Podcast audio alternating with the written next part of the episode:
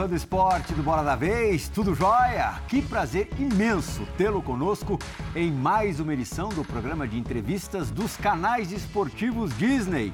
Bola da Vez, no ar desde 1999. Comigo aqui hoje na bancada, Matheus Suman, que narrou as finais do NBB, todos os jogos. Gláucia Santiago aqui na minha frente, que reportou essas partidas e um dos responsáveis pelo desfecho, pelo lado positivo de desfecho, está aqui na nossa frente. Grande Elinho, grande Elinho. Não combina, mas combina. Com você sempre vai combinar. Elinho, muito obrigado por ter vindo aqui nos visitar. Uma honra te receber aqui na, na bancada do Bola. Teu pai já esteve aqui em algumas ocasiões. É, Para vir ao Bola da Vez, o entrevistado tem que se encaixar, enquadrar em duas situações. Ou ele precisa ter uma história muito relevante no esporte, ou estar nesse instante escrevendo uma história relevante. Você se adequa aos dois casos. Porque você é muito vencedor, foi muito vencedor como, como jogador e já é um técnico bem sucedido e é o atual bicampeão brasileiro de basquete, entre outras conquistas. Ganhou tudo, né, ultimamente. Campeonato Estadual, Super 8, é, Champions das Américas, enfim, não falta troféu na tua, na tua galeria, na tua estante. É, a sua família tem um lema: não adianta vencer, tem que vencer escrevendo uma mensagem. Esse teu time, que alcançou a maior invencibilidade da história do basquete brasileiro, 46 vitórias seguidas, além desse número super expressivo, deixou que mensagem com o bicampeonato do NBB? Bom, primeiro, boa noite, obrigado pela, pela oportunidade. É uma alegria estar aqui. Eu vendo meu pai em outros programas, vendo tantos craques que aqui passam e já passaram, né? Eu tinha o sonho de vir aqui. Te confesso que eu tinha o sonho de vir aqui. E para mim, estar tá vindo aqui num momento tão especial é, sem dúvida nenhuma, é motivo de muita alegria e muito orgulho. Obrigado pela, pelo convite. Ah, com certeza, essa equipe ela deixou uma mensagem linda, André.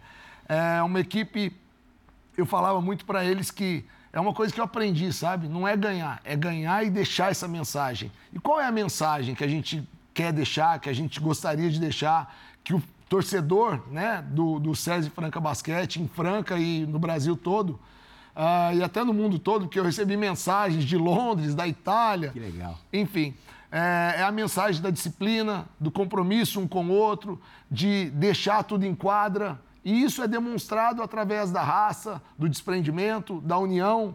E tudo isso são coisas cultiváveis. Então, todos os dias, né, eu chego no treino, às vezes eu, eu falo antes do treino, às vezes eu falo depois, às vezes eu falo durante. Nós temos que cultivar a união.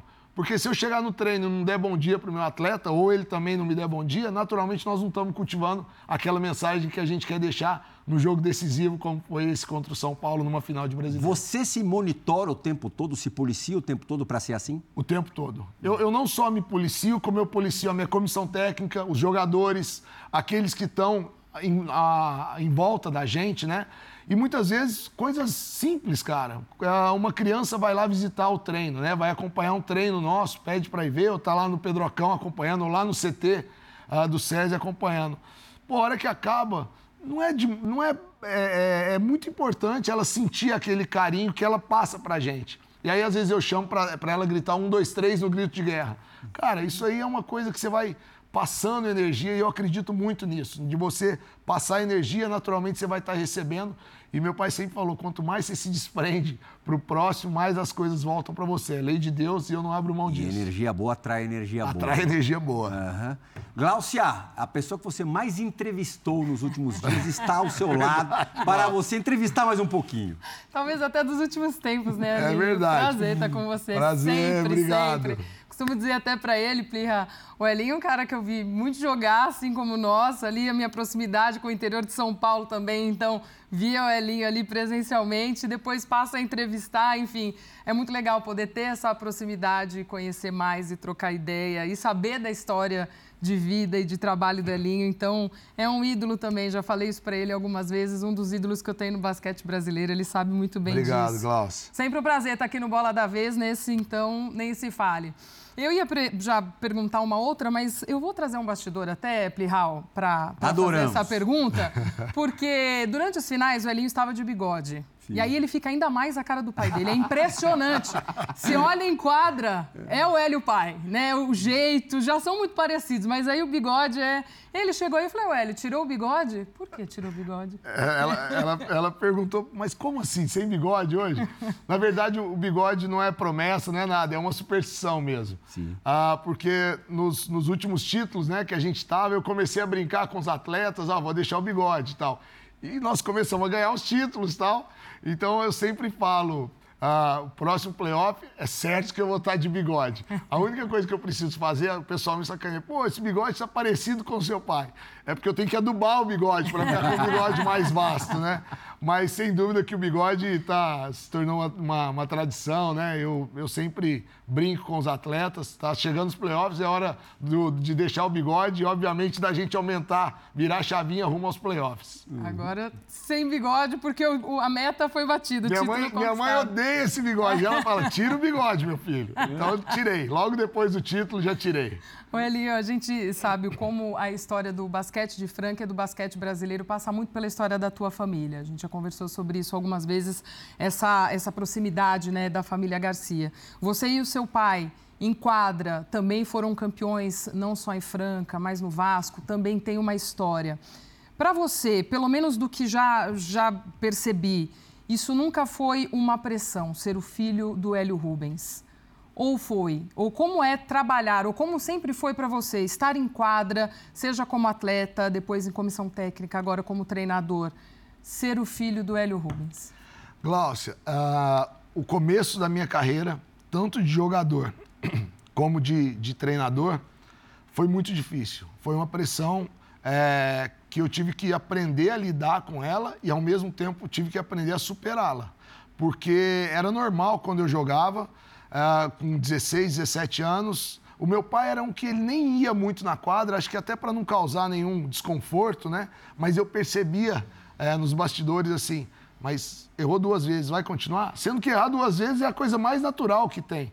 Então eu tive que aprender a superar com isso e eu te confesso que, como jogador, eu tive que aprender a superar com muito trabalho, dedicação, sendo exemplo. Então eu não, não tinha atraso, eu treinava mais do que o necessário, eu ficava depois dos treinos. É, e naturalmente eu tenho uma coisa que eu puxei da, da minha mãe, meu pai sempre fala isso: você tem um ótimo relacionamento, eu tinha um ótimo relacionamento com os meus companheiros de equipe. Mas foi difícil de eu superar. E o começo meu como treinador também foi difícil, porque a gente foi vice-campeão paulista e aí nós saímos no Campeonato Brasileiro. Ah, mas o Elinho, o Franca tá não sei quantos anos sem ganhar. Tá bom, mas estava sem ganhar. Meu pai era técnico em determinados anos, o Lula era técnico, os dois maiores, né, grandes vencedores. E aí eu tive que superar também como treinador. Mas graças a Deus, como treinador, eu superei de forma muito rápida. Antes do Matheus fazer a primeira pergunta dele, vamos voltar agora 23, 24 anos? Você e eu, eu e você? Bora lá? E o seu pai? Tem isso, tem Vamos? isso, quero ver. Vamos dar uma olhadinha numa, numa velha reportagem, velha mesmo. Pode rodar um trecho. O Vasco de hoje tem muito de franca. Hélio Rubens volta a trabalhar com Demétrios, Rogério, Vargas, Sandro Varejão. Hélio Rubens volta a trabalhar com seu filho Elinho. Pois é, o Elinho está aí, continua nesse processo de aprendizado constante essa relação pai e filho na quadra, ela desaparece, né? Nós somos todos companheiros iguais, procurando fazer o melhor possível para o clube. Uma vitória importante na estreia do Campeonato Nacional. O Vasco de Hélio Rubens começa bem. A primeira impressão agrada bastante. Saudade de ter o teu pai no banco? Tá bastante, viu? É, não só de teu pai, mas teu técnico, Hélio Rubens, eu acho que é o mais importante uma pessoa autêntica, uma pessoa honesta, uma pessoa que veio para fazer um grande trabalho e tem certeza que vai conseguir, porque está todo mundo é, com o mesmo intuito de fazer esse grande trabalho. Você vê, você responde Rapaz, sobre, que legal sobre teu pai isso, dele menininho, hein? Ô, oh, tá louco. E você sabe que uma das coisas que eu hoje, como técnico, André, é, que eu vejo é, o quanto deve ter sido duro para ele. Porque para mim, como jogador, era entrar, fazer o meu melhor ali, boa, eu estava concentrado. Para ele, não é, nem, nem beneficiar, mas também não atrapalhar, não só eu, mas os outros também. Sim. E eu lembro de uma vez, eu, eu pô, com 22 anos, 21 anos, eu fui eleito melhor jogador sub-22 né, do estado, e aí eu não entrava nem um minuto na, no time adulto. Uhum. E aí eu cheguei em casa um dia, numa madrugada, voltando de Limeira, se eu não me engano, falei, pô, eu não entrei nem um minuto, nós perdemos o jogo, queria jogar tal. Ele falou, ó, não só para você, mas para todos. Eu posso errar tentando fazer o melhor para vocês, jamais tentando prejudicar vocês. Então, continue treinando, continue acreditando, faça aquilo que tem que ser feito, que se você tiver que, que se a sua hora tiver que chegar, ela vai chegar da melhor forma. Como é que você reagia quando isso acontecia? Eu, eu, eu tinha muita consciência. É, é, outra coisa que a gente tinha muito bem, a gente sabia lidar muito bem fora da quadra. Eu tinha muita consciência é, da forma como eu tinha que agir. Ele também, acredito que é, tinha muita percepção disso. Ah, e dentro disso eu, eu procurava seguir aquilo que estava sendo falado. A gente tinha um ótimo relacionamento. Ele deixava muito claro para mim as coisas importantes. E eu procurava ler a cartilha, porque se não lesse a cartilha do bigode, não tinha jeito de jogar, não. Eu lia a cartilha. Se fizesse bico pro não, bigode, não essa, aí não. é que ia cansar de ficar no banco. Não tem essa, não. Tinha que ler a cartilha e eu procurava ler da melhor forma possível. Mateuzinho, deita e rola. Tudo bom, Playhall? Boa noite. Obrigado por me receber também aqui no Bola da Vez. É, eu queria que o Elinho falasse um pouco mais sobre a personalidade dele. A gente vê na entrevista com você como ele, desde cedo, sempre foi um cara que usou muito bem as palavras, se comunicando muito bem. E a gente percebe isso com os jogadores também, é, pelo menos até de fora na transmissão. A Glaucia registra isso sempre que ela está na quadra também. Então eu queria que você falasse um pouco sobre essa formação. Você já trabalhou lá em Franca como gestor. Me parece que você gosta também de, de ter esse contato com as pessoas, não só com os jogadores, mas com quem vai visitar. É, enfim, eu queria que você falasse sobre essa sua formação também, é, cuidando das pessoas. E acho que isso é reflexo do que o time vem apresentando nos últimos dois anos. Bom, Matheus, é legal demais sua pergunta, que sem dúvida nenhuma é, eu acredito que, que o relacionamento é o melhor investimento. E dentro disso, Uh, o que eu procuro fazer é seguir os conceitos que eu aprendi ao longo da minha carreira. Ao longo da minha carreira. A grande maioria deles através né, do meu pai, que foi meu técnico por mais tempo do que outros técnicos, mas também com outros técnicos eu aprendi muitos conceitos. E eu, eu falo sempre que uma das coisas importantes, independentemente da, da vitória ou da, da derrota, é você deixar né, esses conceitos é, de forma muito clara dentro da quadra. E quando eu, eu vejo uma, uma entrevista dessa, eu falando exatamente daquilo que é importante, que nós estamos, todo mundo lendo a cartilha daquilo que tem que ser feito, naturalmente, é, como o André falou, eu procuro me policiar e deixar isso de forma muito clara para os jogadores. E a melhor coisa que tem para mim como técnico é quando eu vejo uma entrevista do atleta e ele está zelando por esses conceitos. Mas qual conceito? Por exemplo, é, teve, teve uma vez que a gente estava no campeonato e às vezes algum jogador reclama, pô, fui só cinco vezes para sexta, o tal foi tantas vezes tal. E aí chegou numa semifinal do último brasileiro, sem ser esse que nós ganhamos, né, do primeiro título do NBB. E eu falei, nós vamos fazer uma determinada jogada para tal jogador. E esse jogador virou no banco, o jogo a mil por hora. Ele falou, não, vamos continuar lá com o David Jackson, porque ele está arrebentando. Eu falei, pô, ele entendeu um dos conceitos mais importantes, que é o nós antes do eu né? O David Jackson está arrebentando. Eu tinha estava fazendo uma jogada para ele. E quando ele passa isso, naturalmente, o time todo tem essa leitura. É, eu, eu, cobro muito dos jogadores falarem, porque quando você fala, você se compromete. Uhum. Quando você coloca para fora, você está se comprometendo com aquilo. Então, assim, são, é não abrir mão dos conceitos. Eu, eu não abro mão dos conceitos, ganhando ou perdendo, para que a gente possa estar tá fazendo o mais bem feito e zelando por tudo isso que, que eu aprendi ao longo dos anos. Ter sido gestor antes de treinador te ajudou especialmente em que pontos? Cara, eu ter sido gestor antes de treinador me ajudou para enxergar o outro lado, que eu não enxergava. Uhum. Me ajudou a enxergar o outro lado, porque.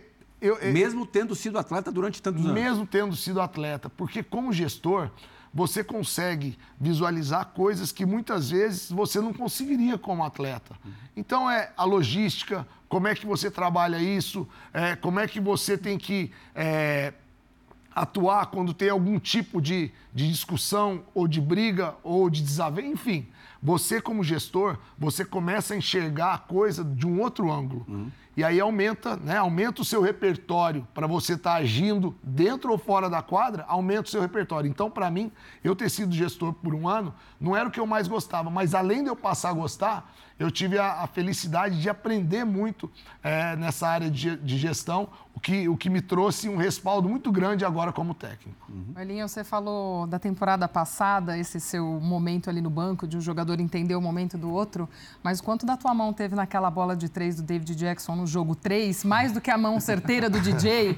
Porque nós falamos sobre isso também. A arbitragem ajusta o relógio antes de soltar ali, era 2.5, foi para 2.9, ajustou volta para quadra, Era você mais pede tempo um tempo pro de homem novo. arrumar o time. É. Mas aí o negócio foi que ele pede um tempo de novo. É. A hora que ele vê todo mundo posicionado, pelo menos essa é a impressão que a gente ele para teve. duas vezes. Você para mais uma vez. É. E aí sai aquele lance, sai aquela bola certeira e, e, e, vencedora desse jogo 3. O quanto do ajuste do Elinho naquele momento de olhar e falar, hum, deixa eu ajustar aqui de novo. Fala que foi dedo teu aí, não, Elinho, fala. Não, eu, eu, vou, eu vou te falar, algumas coisas são, mas outras coisas não. Mas eu vou te, vou te explicar. A primeira coisa, eu tinha revisão ainda, que eu só tenho direito a uma revisão. Uhum. A hora que voltou o tempo, que tá, parou o tempo em 2.4, a primeira coisa que eu fiz foi, quero a revisão. Foi um pé bola do Ansalone é. na hora que Exatamente. o Jorginho traz a bola para cá. Um pé bola do Ansalone, eu falei, eu quero a revisão do tempo. Segunda coisa, eu pedi um tempo e a gente tem cinco, seis jogadas, jogada para chute de três, jogada para dois pontos, jogada para tentar ganhar uma falta, enfim, de final de jogo. Eu fiz uma jogada, eu desenhei uma jogada e naquela jogada, a hora que os jogadores foram para a quadra, o Elinho, do São Paulo, começou a, a, falar que ia marcar com troca e eu percebi que alguns jogadores nossos ficaram, é, eles ficaram fora de, de posição, uhum. de posicionamento. E aí eu visualizei na hora, não vai sair. Não vai sair, eu vi o Jorginho empurrando, o Jonathan, o outro falando. Aí eu falei, tempo de novo. E eu tinha mais um tempo.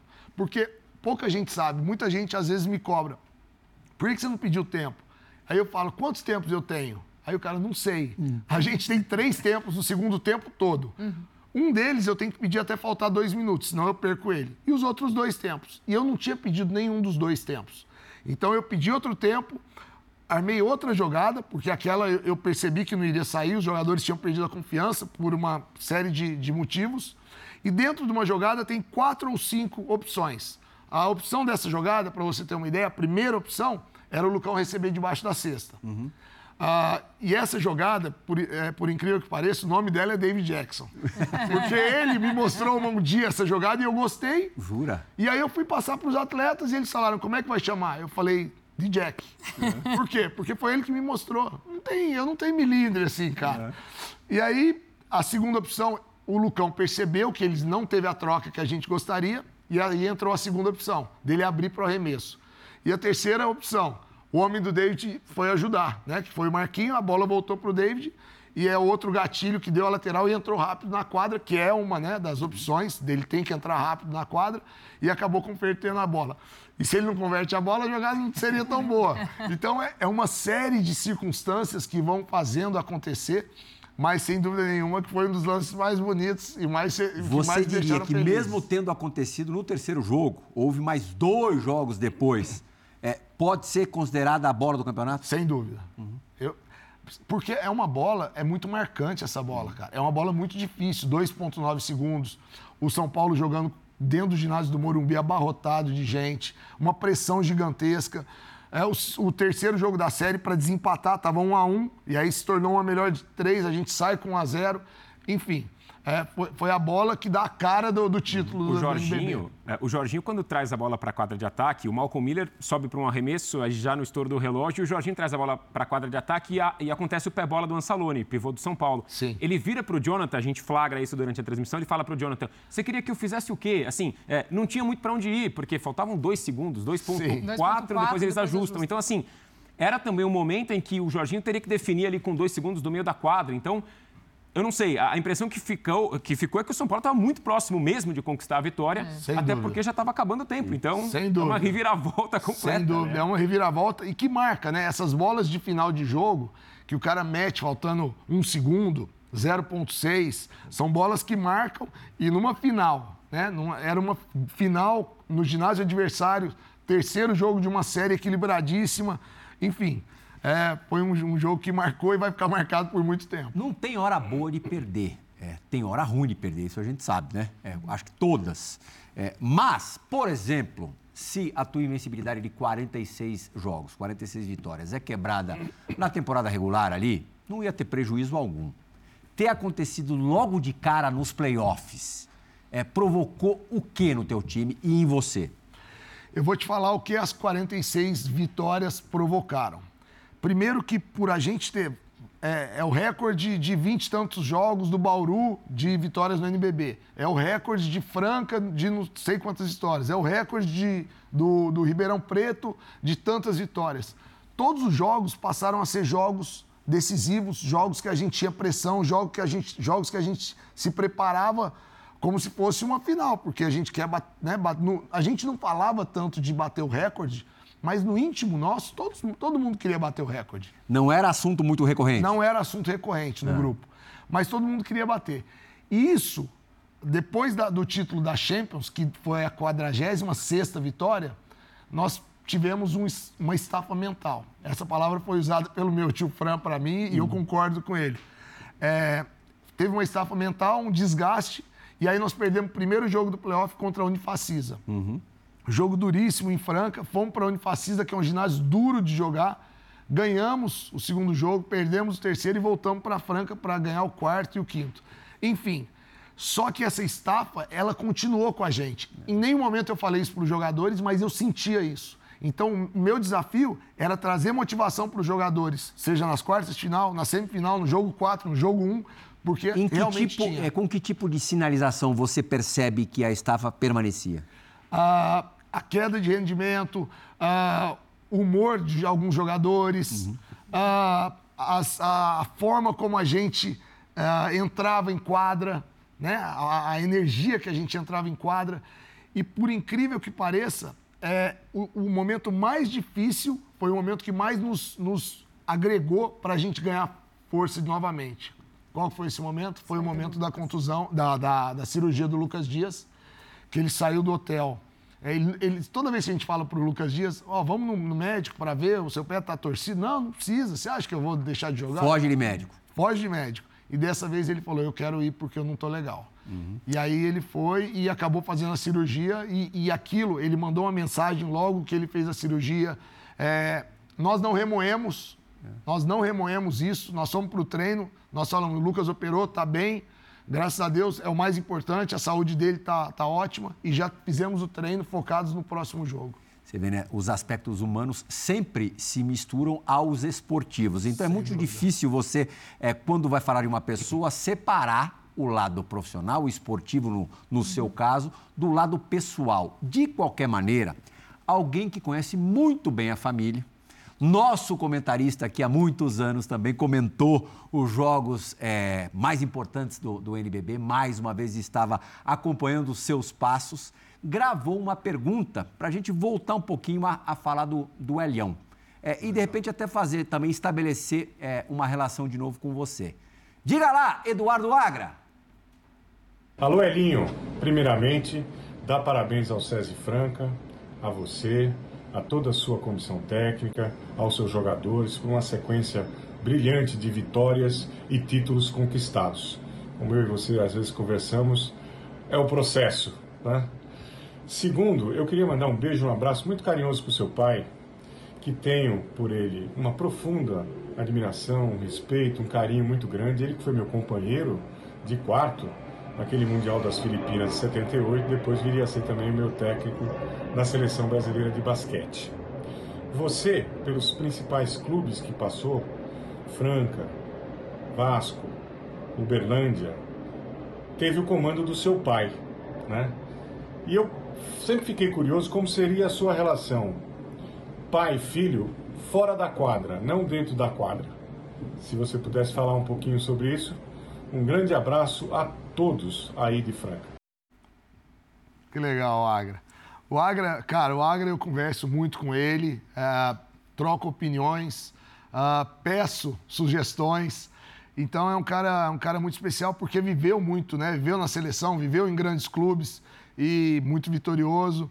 E ele disse que quando é, dividia quarto de concentração com o teu pai, para ele, o simples fato, simples entre aspas, de estar ao lado do Hélio Rubens valia mais do que a medalha que ele eventualmente conquistaria na competição. Que legal. E eles conquistaram uma medalha no Mundial, cara. Olha vocês dois ali naquela foto. Você é o Verdade, pequenininho ali, Verdade, eu entrando em quadra Agrão com ele. e você ali, ó. Verdade. Ah, cara, e assim, primeiro um grande abraço pro Aga, bri- obrigado pela pergunta. Ah, a minha relação com meu pai fora das quadras era uma relação. ex- Era não, é uma relação excelente, né? Porque a gente tinha uma sensibilidade ah, de dentro da quadra, a gente está nos cobrando, nos respeitando, fazendo aquilo que era melhor para a equipe. Ah, e, eu- acredito que eh, essa sensibilidade tinha que ter mesmo, porque não era uma, uma coisa fácil para os outros jogadores também estarem ali.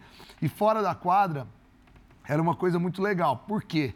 Muitas vezes eu levava companheiros de equipe para jantar na minha casa. E minha mãe é aquela mãezona de todo mundo, né? Então ele jantava, aí meu pai vinha, passava, às vezes sentava. E ajudava muito no, no, no- no grupo, esse relacionamento que, que eu tinha com os outros Os caras não atletas. ficavam cerimoniosos, não? De jeito nenhum. Você não tem noção os pratos que os caras foram. cerimônia de, de cerimônia, Aí não dobro, né? Nem de fome. É. E, e meu pai, ele, ele tinha esse relacionamento fora da quadra. Dentro da quadra ele era muito enérgico, cobrava muito, ah, muito sério, mas fora da quadra ele também era um paizão. Então tem, tem casos assim, não só meu com ele, né, que ele estava sempre atento, mas o Fernandinho saiu, tinha ah, o Fernandinho Pena. É. Tinha cortado o supercílio e tal, ia ter que fazer uma cirurgia no joelho, se eu não me engano. De repente, meu pai aparece na sala de cirurgia para ver a cirurgia. É, a gente combinava alguma coisa, meu pai vinha e pagava a janta pra gente onde a gente estava. Então, meu pai ele sabia também separar muito bem esse lado quadra e esse lado ah, fora da quadra, porque era necessário saber separar. Porque isso poderia acarretar em problemas graves, eu acredito, mas também poderia acarretar em coisas muito boas para a equipe. E graças a Deus, a maioria das vezes acarretou em coisas muito boas para a equipe. Elinho, a gente sabe a tradição que Franca tem no, no basquete brasileiro, o projeto que ininterrupto há 60 anos, se não me engano, né? Mais de 60 Mais de anos. 60 anos. Sim. Mas assim como outros clubes, principalmente no interior de São Paulo, também viveu momentos muito delicados, né? Outros pararam mesmo com conquistas, com história, enfim. Qual foi o grande momento para que Franca, enfim, voltasse a figurar como um dos principais times do basquete brasileiro? É o maior campeão brasileiro antes da era NBB e ficou durante aí 14 temporadas até conquistar o seu primeiro título de NBB. Mas acho que tem muito, muito por conta da estruturação também que, que, que vocês tiveram nesses últimos anos, né? Glaucia, ah, se não um dos, se não o maior case de sucesso no esporte brasileiro, hoje Franca, o SESI Franca Basquete é um dos maiores cases de sucesso. E eu, eu acredito que é uma série né, de, de atuações, de, de fatos que aconteceram que foram muito importantes. Mas o mais importante deles, no momento mais difícil, capitaneado pela Luiz Helena, que, né, que é conselheira do, do Magalu, ah, foi mudado o estatuto. É, eu compartilhei com ela numa carona que eu dei para ela, ela é muito amiga da minha mãe. Eu compartilhei com ela que iria acabar, eu estava voltando para Franca, eu tinha voltado de Uberlândia. Aí ela falou, mas por quê? E eu falei para ela os motivos tal. Ela falou, não, mas isso não pode. Franca tem uma tradição maravilhosa. Nós vamos fazer um novo estatuto e até hoje nós vivemos da paixão. Agora nós vamos viver da paixão e do profissionalismo. E esse estatuto envolveu sete cadeiras das maiores instituições da cidade. Associação do Comércio e Indústria, Sindicato ah, do, do, do, ah, do Sapato, do Calçado, a maior empresa da cidade, a OAB, o SESI. E dali ganhou, além da credibilidade, o envolvimento das pessoas apaixonadas pelo basquete de poderem estar resgatando aquilo. Então houve uma união muito grande de esforços, de muitas mãos, e aquilo trouxe de volta a chama da gente querer fazer. E foi onde nós com- começamos o processo de recuperação e naturalmente a gente foi crescendo. O SESI entrou patrocinando, ah, ah, patrocinando não, como parceiro, já tinha as categorias de base que ele eh, mantinha como parceiro, entrou no Sub-22 e nós ganhamos o campeonato da LDB. E ali a- o, o maior patrocínio nosso, né, o Magalu, junto com o nosso parceiro, o SESI, e a, agora a Unimed, nós ganhamos força e mais que isso, nós ganhamos força e credibilidade através dessa nova gestão que é um, é um case de sucesso pela diretoria, pelo conselho e, acima de tudo, por uma cidade que voltou a respirar muito bem o basquete. Espetacular, lindo. Ah, você falava, Elinho, eh, antes sobre essa questão de assumir como técnico depois daquele período como gestor, né? E até algumas pessoas cobrando você ou cobrando o time por voltar a ser campeão. A Galácia eh, fala sobre o maior campeão e vocês estamparam isso na camisa agora, né? 13 uhum. vezes campeão brasileiro, duas vezes do NBB. Até que ponto isso realmente não incomodava você especificamente, trazendo agora esse outro lado de como você também esteve ali nessa reestruturação, uh, alavancando aí uma, uma nova frente para a equipe de basquete. Uh, o quanto isso também não pesava para você, que teve a chance como jogador de ser campeão lá no início de 2010, 2011, perdeu uma final para o Brasília, assumindo como técnico depois, é, e, sendo campeão, acho que no seu quinto ano, se eu não me engano, né? quinto ou sexto ano como técnico. É, o quanto esse período aí também não, não pesou para você, pelo que o time vinha se reestruturando, como isso ia acontecendo junto à cidade, mas o, o título do NBB, o maior campeão, não, não, não conquistava isso? É, pesou demais. pesou demais. Era, era uma coisa que a gente queria muito. Uh, eu tinha plena convicção que a gente estava no processo né, para buscar levantar esse título mas é claro que a gente teve que ter resiliência para superar momentos. Mas o processo foi tão perfeito, por quê? Nós ganhamos um campeonato, nós somos vice-campeões paulista, aí nós ganhamos um, um paulista, depois nós ganhamos uma Liga Sul-Americana, aí nós perdemos o Super 8, perdemos um, um NBB. No outro ano nós ganhamos o Super 8 e entrou a pandemia, não teve final do NBB. Uhum. Então foi um momento duríssimo, é, é aquele cara que está passando no concurso e de repente é, descobrem que alguém pegou a prova antes, então cancela a prova de todo mundo. É, é, confesso que foram boas sessões de terapia. Eu fiz mentoring para coach também, para técnico, com, com um cara sensacional, o Heitor, a minha terapeuta, a Josiane, uh, que, eu, que eu adoro eles, porque eles foram muito importantes nesse respaldo mental para mim. E, naturalmente, a gente foi construindo dia após dia ah, o que a gente queria para estarmos buscando o título do NBB. Em todos os sentidos. A estrutura fora da quadra, a estrutura dentro da quadra, levar os jogadores que zelavam e prezavam pelas mesmas coisas que nós da comissão técnica prezávamos. E aí, quando veio o NBB, foi uma festa indescritível e super merecida, porque não, não foi fácil. Vamos ter um momento resenha agora no Bola da Vez, ah, provocado por Glaucia Santiago. Boa. Lá na festa dos melhores do, do NBB, reuniu dois dos seus comandados, é, Lucas Dias e Jorginho, e os caras entregaram, não um podre seu, Porra. mas uma certa é, falta de condicionamento físico. Já deixar, deixar a dupla falar. Bom, acho que não é só uma história. É o estilo dele de explicar as coisas como se ele ainda fosse um atleta, né? Já se aposentou um tempo e ele tem toda essa volúpia ainda de demonstrar exatamente a velocidade que a gente tem que fazer as coisas na quadra. Só que ele fica cansado, né? E a gente sempre dá um, um minutinho pra ele depois de tudo isso, pra ele respirar, ele fica, calma, gente. Ah, um tempo pra ele pegar o fôlego de volta, nossa, mas é muito bom isso. Isso daí dá um ânimo às vezes. O time, a gente vai lá treinar 9 da manhã, todo mundo, numa segunda-feira, meio com a cara fechada, aí ele dá uma dessa, isso daí. Isso daí que criou o nosso, nosso clima de família, esse clima de felicidade que a gente teve a temporada inteira. Cara, exatamente o que o Jorginho falou. Ele vai querer dar uma explicação de alguma coisa, ele fica tão ofegante, tão rápido, meu, que a gente acaba caindo na risada assim. Aí, não é pra ninguém dar risada, fica sério. Aí não tem como.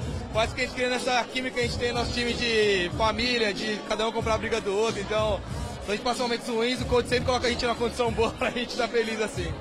É, o Lucas MVP entregando a gravata vermelha do professor. O MVP é? do campeonato com o MVP da cidade entregando. Vai ter volta, viu? É. Cara, esses caras são, são fantásticos. Eu, eu tenho a, o privilégio de poder trabalhar com caras uh, mu muito especiais, não só pelo que eles jogam, cara, mas como pessoas, as famílias. Eu faço questão de estar próximo da, das famílias deles. E é, eu sou, sou um cara, eu falo para eles que isso, eles são privilegiados de trabalhar comigo, mas eu sou privilegiado também de trabalhar com eles. É. Mas esse, isso daí, cara, que eu depois que eu parei de jogar, eu confesso que eu diminui demais, né, obviamente. E eu não tenho feito tanta atividade física, cara. E aí eu vou mostrar Ah, para tamo bem, pelo menos no visual. É, eu tô tentando manter, o, manter a forma. Mas eles, eles, às vezes eu vou mostrar alguma coisa na quadra e eu falo, pô, você vai dar um tiro de velocidade daqui, aqui, pô, que seja desse jeito. Defender, aí eu chamo algum pra, vem, vem trombar. Aí você tem que dar um bump. Você- e eu, a hora que eu acabo, cara, eu tô bufando, né? E aí eles começam, às vezes eu, eu continuo, aí eles começam a rir. Aí eu, que, que, que é que você está rindo? O que, que você está falando?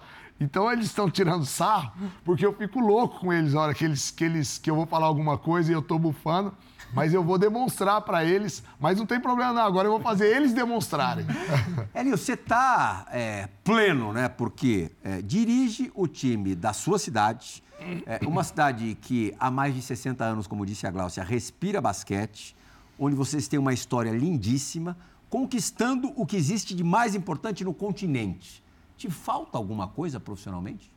Ou você consegue ter alguma ambição, algo maior? Cara, a minha ambição é procurar fazer sempre o melhor, ah, né, pro, pro SESI Franca Basquete, para a seleção brasileira, que agora que eu tô como auxiliar técnico.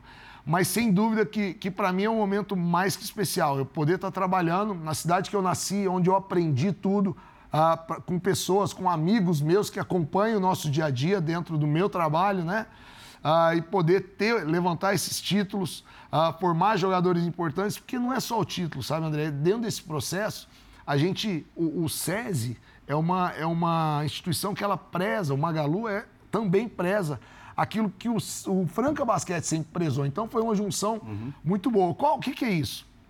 A gente tem uma equipe lá com sete jogadores adultos, mas a gente tem cinco que estão ali entre os 12 e tem mais três que treinam no dia a dia com a gente, meninos de 16, 17, 18 anos. E hoje a gente tem uma unidade de planejamento entre a equipe profissional e a base, que a gente troca ideia. A gente senta numa mesa assim e a gente troca ideia. Ô, o sub-15 vai marcar por zona? Não, eu acho que não. Aí vem o técnico do sub-16 e fala, pô, mas eu acho que é importante a gente treinar, porque nós vamos marcar por zona. E essa unidade de planejamento, a hora que eu pinço um garoto lá, o Márcio, com 16 anos e trago para o time profissional, naturalmente ele vem mais confiante, eu fico mais confiante, os atletas que sabem que isso ocorre sentem mais confiança para acolher o garoto e, e, naturalmente que todos sobem né, de nível da melhor forma. Então, assim, é um trabalho de unidade de planejamento que a gente faz com todos os técnicos da base, o Lula participa como supervisor e a gente consegue ah, fomentar o basquete, passar para todas as categorias da melhor forma, compartilhando. Ah, o técnico do Sub-15 me passa jogadas que ele viu da Euroliga, a gente troca ideia, isso é muito legal pelo, por tudo que a gente tem no SESI O entusiasmo Basquete. do Elinho é demais, né? E você é, é, trabalhar num jogo como repórter de quadra no Pedrocão é uma experiência e tanto. Porque eu lembro dos primeiros jogos que eu fui, todo mundo no ginásio, na arquibancada, entendia mais de basquete do que eu. Isso é muito legal. É como, muito legal. Como a cidade realmente vive intensamente o, o esporte. O, não, só rapidinho, né? É, Quem sabe repetir um tricampeonato agora como técnico. É, o tricampeonato a gente teve né, em 97, 98, 99, né, por Franca. E agora esse é o grande desafio. É, se tem algum sonho para a nível de títulos aí, com certeza seria o tricampeonato do NBB. Elinho e seleção brasileira, você tem essa, essa pretensão de ser treinador um dia? Você hoje faz parte da comissão técnica, está indo agora também com a comissão do Sub-19 para o Mundial. Enfim, você está dentro ali da seleção brasileira, seja principal, seja de base. Mas também é um objetivo seu profissional? Glaucia, é, no momento não. Sendo muito, muito sincero, ah, eu estou como auxiliar técnico do Gustavinho, estou indo agora com a seleção sub-19 como coordenador técnico para estar ajudando, dando força para os garotos, ah, um, re- um respaldo bacana para o Galvani. Enfim, é, no momento o meu foco está em fazer aquilo que eu tenho que fazer como auxiliar técnico ou como coordenador técnico. Ah, eu visualizo que nós, nós né, comissões técnicas de seleções brasileiras, estamos fazendo juntamente né, e através da, da CBB um trabalho de reestruturação no basquete brasileiro, ah, onde a gente pode da massificação, tirar uma, da quantidade uma melhor qualidade, ao mesmo tempo de ver jogadores que estão espalhados ao redor do mundo para a gente estar trazendo para seleções de base. Naturalmente, eles vão se formando onde quer que seja, mas eles estão presentes nas seleções. Então, é um trabalho muito árduo, uh, mas eu estou tô, tô bem contente, estou feliz por tudo que vem acontecendo, né? Do trabalho que vem sendo feito. E eu espero dar a minha parcela de contribuição uh, da melhor forma possível, ou como auxiliar, ou como coordenador técnico, assim como eu tenho certeza que todos que estão ali nas suas respectivas funções estão fazendo o seu melhor. Você falou do Gustavinho, ele vai participar também do, do Bola da Vez de ah, é? hoje. É? Deixou uma pergunta gravada para você e a gente vai reproduzir agora. Fala, Elinho, Plihal, pessoal da mesa, tudo bem? Prazer estar aqui com vocês. É, bom, primeiro parabéns para Elinho, né, por toda a temporada, juntamente com o time de Franca, com todo mundo lá conseguiu uma temporada perfeita, né? Ganhou tudo, não deixou nada pra gente. E espero que você tenha ficado satisfeito, cara, e deixe um pouco pra gente na próxima temporada aí. Minha pergunta vai muito nesse sentido, acho que é, foi todo um processo que Franca construiu ao longo desses últimos anos. O Elinho, eu me lembro, alguns anos atrás, não me lembro exatamente quantos, ele é, foi fazer um curso nos Estados Unidos, ficou um tempo lá com o Leandrinho, enfim, fez outras coisas aí no exterior. Depois voltou para Franca como supervisor, se eu não me engano, era o general manager do time, até se tornar treinador. Eu queria que ele contasse um pouco dessa trajetória dele e também do time, né, nessa construção que culminou com esse time aí praticamente imbatível nessa temporada. Um abraço para vocês. Oh, obrigado, obrigado, Gustavo. A impressão que dá é que não havia como você se preparar melhor para o que você faz hoje do que você se preparou. É, eu, eu procurei me preparar, eu procurei me preparar bem. Ah, quando eu estava na parte administrativa, e eu sabia que eu queria ser técnico, né? E eu tive a oportunidade de ir ah, para o Golden State, que o Leandrinho estava lá, e eu tenho uma amizade bacana com o Leandrinho. O Anderson Varejão estava lá, e eu tenho uma amizade também ótima com o Anderson. É, e aí eu fiquei 20 dias lá acompanhando o Golden State. É, foi muito legal para mim. Uh, da parte tática foi bacana, algumas coisas, claro, que dá para trazer. Outras tem algumas regras da NBA que não dá, mas a parte estrutural foi maravil maravilhosa. E dentro daquilo que eu vi da parte estrutural, quando o SESI né, encampou essa parceria, uh, eu numa conversa, no almoço com uh, hoje o atual superintendente, o Alexandre Flug, eu falei, pô, a parte estrutural que eu vi lá é fantástica. Ah, o centro de treinamento com ah, oito tabelas em três quadras, a parte de fisioterapia ao lado, a parte de musculação, os aparelhos específicos para os jogadores e tal. Aí ele falou: Você tem o nome dos aparelhos? Pô, lá em Franca dá para fazer essa fisioterapia ao lado da, da quadra lá do SESI. A quadra, se a gente colocar é, o assoalho inteiro, dá para a gente colocar seis tabelas. Comprar a tua ideia. Cara, compraram a minha ideia hum. e hoje, honrosamente, o CT leva o nome do meu pai, L. Rubens Garcia. É, eu, eu, me orgulho muito. É, o, o, SESI, né, é, preza por muita coisa importante. E, e aí, naquele momento, né, quando eu estava me tornando técnico, a gente conseguiu formar esse CT também. Uh, depois, já como técnico, eu tive a oportunidade, eu fui para a Argentina acompanhar o treino, treinamento do São Lourenço, porque o Carlos Duro, que foi auxiliar do meu pai no, no Vasco, em Uberlândia, uh, trabalhava lá. Até levei meu pai na época para ver o Carlito. E depois eu fui para a Espanha acompanhar o treinamento do Barcelona, do Juventude Badalona e do Múrcia. Que demais. Então, assim, foram lugares diferentes, e eu falo sempre que não tem só uma, uma, uma forma certa de fazer uhum. as coisas, uma forma correta. Tem várias formas que você pode estar fazendo, escolha uma e faça bem feito. E foi muito legal. É, e eu queria falar um pouco do Gustavo também. Ah. A, a, gente já teve, né, entreveiros de, de, de jogo e tal, e muita gente... Tem que ter uma pimentinha também, né? Tem que ter. E mas muita gente no esporte, às vezes eu vou jogar em algum lugar, o cara, ô, Elin, queria te pedir desculpa porque eu te xingava muito e tal. Eu achava que você fosse um babaca e tal. E hoje eu tenho um relacionamento ótimo, até porque a gente trabalha junto na seleção, e é um cara extremamente trabalhador, comprometido, uh, ama o que faz, faz muito bem feito. Claro que tem a rivalidade, a hora que ele vai em Franca, tem a rivalidade que eu vou lá jogar contra o Flamengo, mas eu tenho muita, eu fico muito feliz de trabalhar com o Gustavinho e é bom para que as pessoas saibam, porque muita gente acha que a gente não tem muito bom relacionamento, a gente tem um ótimo relacionamento e queria agradecer. A relação na seleção não suaviza a rivalidade em nada? quando vocês se cruzam é, como adversários, o bicho Não, pega. Só avisou. Não, só avisou. A relação bola à seleção... sobe, esquece. Na hora que a bola eles, né? sobe, a hora que a bola sobe, a primeira reclamação, eu já vou no árbitro. Ele vai ficar reclamando até quando? Então eu também vou reclamar. Não cai na dele que eu conheço ele. É isso mesmo. eu sei Já que até é sei o que assim. ele tá falando. Ô, ô Plirra, deixa eu só pegar esse gancho então do Gustavinho. Lógico. Queria que o Elinho eh, falasse sobre o Mundial então da seleção. É, é, exclusividade aqui nos canais ESPN e Star Plus também, a gente vai Boa, passar. meu garotinho. Certo? Estaremos Boa. nessa Isso, também, é nessa cobertura. Queria que, o- que o Elinho falasse sobre a pre- preparação. O Brasil caiu num grupo com Irã, Espanha e Costa do Marfim. É, a gente viu a Argentina ficando de fora. É, como que vocês estão vendo esse cenário aí? Foi bem tranquilinha a classificação, né? Nossa senhora. Último jogo Naquele contra a último seleção jogo dos. Estados Unidos. É, foi uma, foi uma pauleira. A Argentina, que é atual vice-campeã do mundo, né? Tá fora da Copa do Mundo. Então aí você vê o equilíbrio. E isso é uma, é uma coisa que no basquete ah, eu ouvia né, as pessoas falarem, europeus falando, a Itália às vezes é terceiro lugar na Olimpíada e fica fora do Mundial. Ou é segundo lugar do Mundial e está fora da Olimpíada, porque o equilíbrio é muito grande. Nós caímos numa chave dura, né? Irã, Costa do Mar- Marfim e Espanha.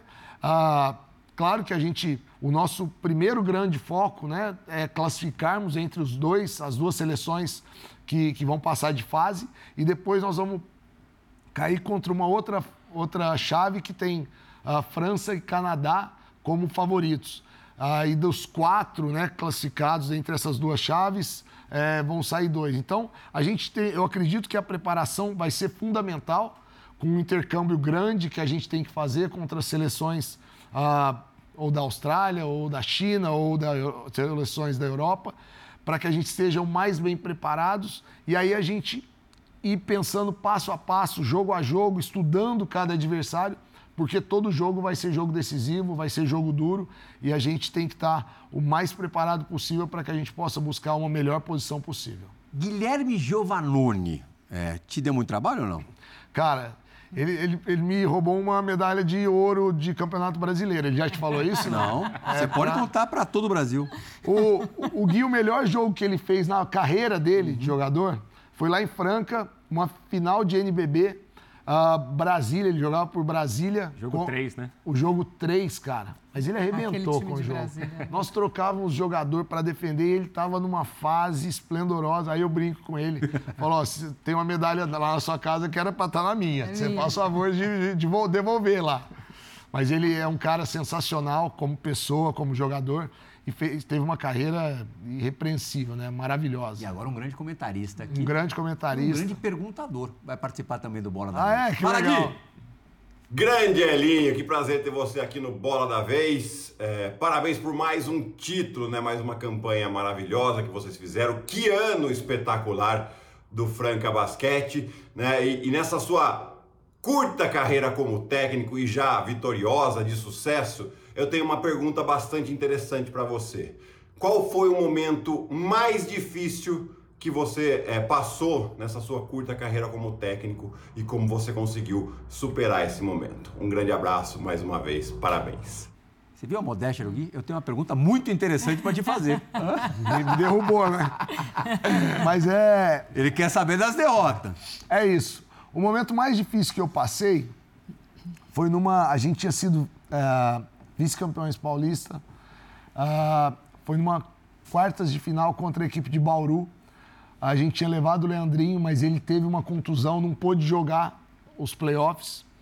E a gente estava num momento de muita dificuldade, ah, de, de- até de relacionamento. Era, era, era uma equipe que não tinha se encaixado. E nós perdemos as quartas de final. E aquilo, ah, apesar do Leandrinho não ter jogado, se tornou uma pressão, porque, pô, perdeu com o Leandrinho, né? Se tornou uma pressão gigantesca. E naquele momento, eu te confesso que eu, eu pensei em, em parar, em largar. E entrou uma- um, um cara muito importante na minha carreira, que é o meu agente, Fran Sérgio, é, que é um cara assim. é, eu falei, eu, com- eu compartilhei com ele, falei, cara, tô pensando em parar, tô cansado, foi difícil. Ele falou, mas cara, você você vinha fazendo um trabalho maravilhoso, não é um campeonato que você tem que se basear, você tem que acreditar tal. E foi quando eu fui para Espanha. Ele falou, eu tô comprando sua passagem, quer, quer levar o Fernando Pena, que era meu auxiliar? Estou comprando, você vai para a Espanha, vai se reciclar, vai ver outros perderem, ganharem, porque faz parte, o esporte Sim. imita a vida. E eu fui para a Espanha, ali eu ganhei força, uh, passei 20 dias lá que me trouxeram de novo a serenidade para que eu pudesse continuar. Então eu sou muito grato ao Fran, um beijo para ele, porque ele foi muito importante no momento difícil Ainda bem que você da desistiu. Dois minutinhos para terminar o bloco. Uma pergunta rápida da Glaucia, uma resposta rápida do Elin. Queria que você falasse um pouco do atual momento do basquete brasileiro. A gente falou de seleção, você disse que a seleção passa por esse momento de reestruturação. Citamos aqui a Argentina, que vive um momento ruim, que sempre foi um dos principais, é uma das principais seleções de, de basquete. E o basquete brasileiro, o que a gente viu esse ano na Liga, inclusive, no NBB, mostra muito do que é hoje o basquete brasileiro? O basquete brasileiro, ele, ele tem crescido uh, de forma bastante... É, de forma competente, tem crescido de uma forma ampla. É, ainda pode aumentar muito a massificação da quantidade, a gente tirar uma melhor qualidade. É, tivemos campeonato do NBB maravilhoso, o campeonato da, da CBB foi maravilhoso. Ah, a gente tem outros campeonatos da base, LDB, ah, campeonatos ah, nacionais de categorias de base, crescendo né, no Brasil todo. Mas é importante que nós estejamos cada vez mais unidos em busca do melhor para o basquete, porque é só assim que nós vamos aumentar né, o, o, nosso leque de opções, tanto de jogadores, como de equipes, como de clubes, para que a gente possa estar tá fazendo o melhor para o basquete e, naturalmente, As pessoas remando para a mesma direção. É parece, parece simples, mas é difícil conseguir. É difícil, é difícil é. conseguir, mas é, a partir do momento que a gente pensa no bem maior, que é o basquete, e todos nós somos apaixonados por basquete, eu tenho fé que isso pode acontecer sim. Bola da vez com Elinho Garcia, técnico bicampeão brasileiro de basquete, volta daqui a pouco com um mini arquivo confidencial. A gente volta já.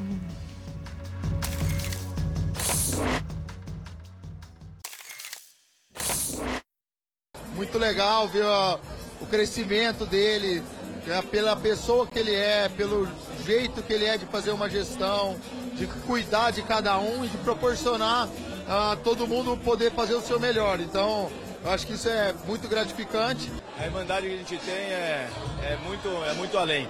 E o esporte acho que nos uniu mais ainda, né? Porque a gente jogando na mesma posição, jogamos pan-americanos, jogamos mundiais, então é, a competitividade entre nós só nos fortaleceu. Olha, o Ellen é uma pessoa muito especial. A minha sogra conta que quando ela engravidou, ela teve um encontro com o Chico Xavier falava que ali teria uma pessoa muito especial. E ele é essa pessoa que todo mundo conhece, humilde, dedicado, um excelente pai, profissional, um marido atencioso, que está vivendo um momento profissional maravilhoso. Você vê, né, Ninho? Ah, legal, Três depoimentos cara. legais, mas o terceiro é consagrador, né? Ah, você é, é, Vou chegar até mais do... forte em casa, cara. Você não precisa nem do tri brasileiro. cara, demais e né, não preciso nem falar, o Pablo trabalhando né, como auxiliar técnico. Ah, é um cara extremamente competente né, daquilo que faz. A gente tem uma. A gente, pouca gente sabe, mas a gente estudou na mesma escola, a gente brincava na, na mesma rua que a gente morava pertinho do outro. O Dema é meu irmão, né? Que meu pai é padrinho de batismo, Demétrios, e a gente tem uma irmandade grande. Jogava muito Demétrios, né? Jogava muito, cara. E o Demétrios tinha uma característica, podia ter jogado o pior primeiro tempo da vida dele. Para ele não mudava ele nada. Ele apagava, entrava no segundo tempo e fazia. E a Cris, a pessoa que, que a gente está junto há, há tanto tempo, uh, já estamos quase completando 20 anos de casado. Uh, temos duas filhas lindas, a Maite e a Luma, com 15 e 14 anos, vai fazer 14, a Luma agora, a Maite fez 15. Uh, ah, eu fico muito feliz né, de poder ter pessoas especiais na minha vida e essas pessoas são pessoas que, mesmo é, eu estando longe ou perto, com dificuldade ou tranquilidade, são as pessoas que eu. As meninas eu... administram bem a distância? Elas administram bem. Eu que estou sofrendo um pouco mais. Essa minha reescolha né, de continuar no, no ramo, eu tenho sofrido um pouco mais com as, com as viagens, uh, de estar tá longe delas. Eventualmente, uh, uma está disputando um torneio, a outra tá, tem aniversário. Uh, uma, o que, uma... que elas jogam? Beach tênis. Ah, é? As duas? Elas treinavam tênis ah. e aí elas foram pro beach tênis. Uma gosta de competir mais que a outra, a Luma, a menor, gosta de competir mais que a Maitê, mas as duas adoram jogar beach tênis. E eu, sempre que eu estou em Franca, eu procuro levar na escola, acompanhar os jogos delas, uh, cobrar as coisas. E é, é uma alegria poder estar tá, tá, uh, dividindo né, essa alegria que eu estou tendo, esse momento especial, com pessoas tão especiais. Dois minutos para acabar o bola. Para o ímpar entre vocês dois. Não, por favor, Glaucio. Ah, por favor. e não tem ninguém nessa família aí que vai seguir com esse legado basqueteiro, Hélio? Meu, mas precisa então, continuar alguém. Você sabe que eu tenho, eu tenho o meu sobrinho, ele, ele, o Benício. Quando ele vai para Franca, ele mora em Uberlândia. Quando ele vai para Franca, meu pai pega ele e coloca ele na quadrinha lá atrás de, de casa, que ele tem, tem um ar menor. Ele tem 10 anos. É. E aí ele. Já deve ter 1,82. Já começa a treinar e tal. E ele ama basquete, fala que quer jogar basquete e tal. Eu falo, não, vai pro futebol, Benício. não, tô brincando. Ele, ele adora e é, é o único homem, né, dos, dos primos ali da, da uhum. família e as meninas não, as meninas gostam mais de, de beach tênis mesmo, mas eu fico feliz elas jogarem beach tênis, porque dá para eu jogar com elas um pouquinho, sim. eu ainda aguento. Mas ele, o Benício, eu acho que é um que pode ir pro, pro basquete, sim. Segundo o depoimento do Jorginho e do Lucas Dias, não é muito assim não, é, Lino? É, tá, tá, difícil, é, o tênis eu, eu, eu, só arrasto com elas, só ajudo elas a 15 treinar. segundos, você consegue fazer a última? Não, eu queria que só que ele falasse é, dessa questão da preparação até para a temporada que vem. Ele falava de viagens e de futuro com a, com a equipe, de sonhos. A, Vai perder muita gente? Eu espero que a gente não perca ninguém, viu, André? Até porque a temporada para eles começa já em setembro, porque eles vão para Singapura para jogar o Intercontinental, que é o Mundial de Clubes. O São Paulo perdeu agora na última temporada. E é um formato novo, com seis equipes, ainda mais difícil. Com certeza, vai ser difícil e a preparação ela vai ser inusitada, porque ah, nós vamos ter alguns jogadores no, no Mundial de Seleções, Sim. que termina dia 9, 10 de setembro. E naturalmente, dia 21, nós temos que estar em Singapura. Então, nós vamos voltar ou não vamos voltar? Ah, como é que nós vamos Porque treinar em Filipinas, com alguns aqui? Japão... É, você vai ficar na Ásia uns três meses. É. Eu tô achando que eu vou ficar na Ásia. vou levar a família para lá, viu? Elio, super obrigado. Parabéns pelo que você conquistou e já de antemão, parabéns pelo que você vai conquistar. Obrigado, André. Obrigado a você, Matheus, Glaucia, a todos Obrigado. que nos acompanham. Obrigado pela oportunidade. Foi um prazer participar e era um grande sonho meu mesmo. Valeu. É, pô, pra gente foi é, uma realização também. Obrigado, Glaucia, Matheus. Grandíssima estreia. Fã Esporte, agradecemos pela companhia nessa última hora. O Bola da Vez retorna na semana que vem. Tchau, tchau.